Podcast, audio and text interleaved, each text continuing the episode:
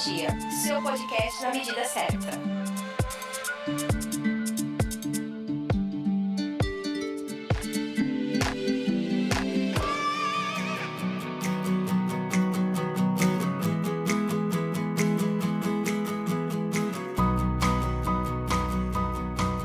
Seja bem-vindo ou bem-vinda ao podcast do canal Metrologia. Aqui é o Marlon J. Martins. Estamos iniciando o primeiro episódio de 2018 com o tema Certificado de Calibração Ensaio. Convidamos Rodrigo Lopes Soares para compartilhar seu conhecimento sobre os certificados de calibração em nosso podcast.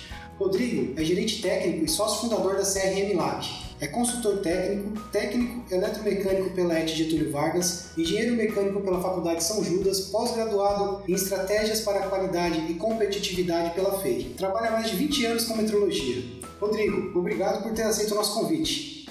Eu que agradeço o convite para poder estar compartilhando com vocês aqui um pouco de informação.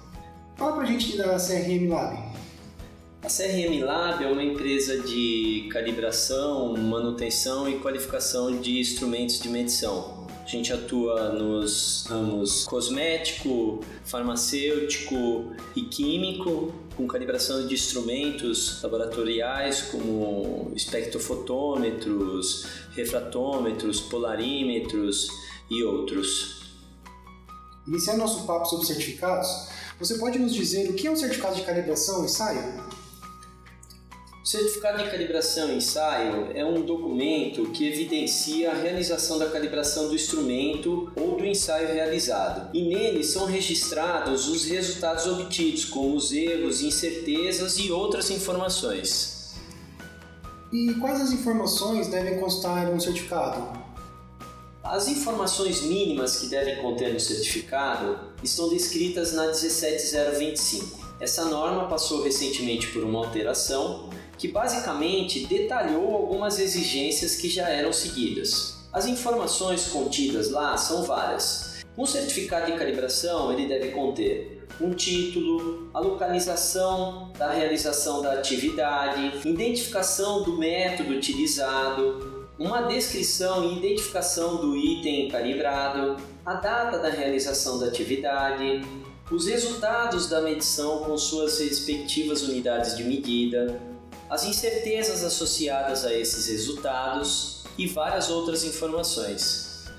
Essas outras informações eu vou copiar da 17.025 e deixo na descrição do podcast.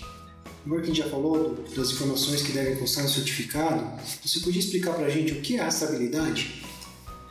São documentos, registros e atividades que um laboratório realiza para demonstrar e garantir a rastreabilidade ao Sistema Internacional de Unidades, SI.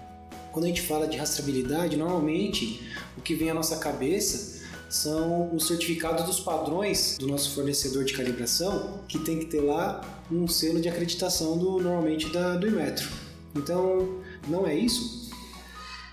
A cópia do padrão é apenas um dos requisitos. Para você garantir a rastreabilidade do sistema, você tem que seguir todos os requisitos da 17025. O padrão é apenas uma parte dessa cadeia. E como que a gente demonstra essa rastreabilidade? A demonstração é realizada através de auditoria externa de um organismo acreditador ou você mesmo pode realizar uma auditoria no seu fornecedor. Eu mesmo posso fazer essa, essa verificação para saber se o meu fornecedor está atendendo aos requisitos para garantir a rastreabilidade. Perfeitamente. Foi legal esse conceito que você deu de rastreabilidade, eu nunca tinha visto por esse ângulo. E agora, você pode explicar para a gente qual a diferença entre erro e incerteza? O erro é a diferença do valor lido no instrumento de medição e o valor lido no padrão. E a incerteza é o parâmetro que caracteriza a dispersão dos valores atribuídos a uma medição, com base nas informações utilizadas. Certo, e, esses, e o erro e incerteza tem alguma ligação? Embora erro e incerteza tenham conceitos distintos, eles estão associados aos dois tipos de erro que o instrumento de medição apresenta: erro sistemático e erro aleatório. O erro sistemático é a parcela previsível do erro, correspondente ao erro médio. O erro aleatório é a parcela não previsível, Portanto, o erro aleatório ele vai estar associado à incerteza, mas não é a única parcela, pois existem outras contribuições que devem ser levadas em consideração. Qual a função do carro? Devido ao número de medições limitadas ou pequenas, utiliza-se uma ferramenta estatística denominada t-student. Através dela, determinamos o K. Ele é o fator de abrangência que eleva o nível de confiança da incerteza. Para a gente finalizar aqui, você pode falar para a gente como fazer uma análise do certificado e o que é importante ficar atento? Para realizar a análise do certificado, é importante você conferir primeiro os dados do equipamento, verificar se não existe nenhuma informação incorreta. Outro dado importante é a validade do padrão.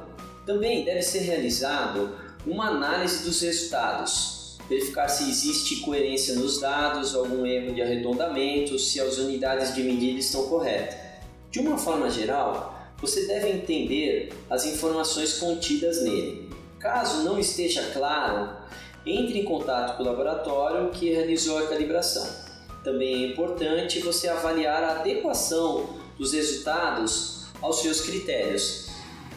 Essa análise do critério de aceitação, a gente tem um artigo no site falando especificamente sobre critério de aceitação. Eu vou deixar o link para esse artigo nas notas do podcast. Bem, foi isso. Rodrigo, mais uma vez obrigado por ter aceito o nosso convite. Foi um bate-papo muito esclarecedor. Espero poder contar com sua presença em outros episódios. Fica aqui o espaço para você deixar seu recado, fazer suas considerações finais. Obrigado pelo convite. Espero que tenha ajudado a esclarecer algumas dúvidas. Estamos à disposição para um próximo convite.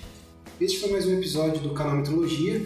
Se quiser contribuir com esse podcast, deixe sua avaliação no iTunes. Para mais conteúdo de metrologia, acesse canalmetrologia.com.br. Além do podcast, postamos artigos e vídeos. Por falar em vídeos, nos ajude a chegar em mil inscritos no canal do YouTube. O canal é apresentado por Crisivando Fernandes. Inscreva-se e nos ajude a bater essa meta. Fale com a gente através do e-mail contato@canalmetrologia.com.br e também pelas redes sociais. É só procurar no Google Canal Metrologia. Obrigado pela companhia e até o próximo podcast Canal Metrologia.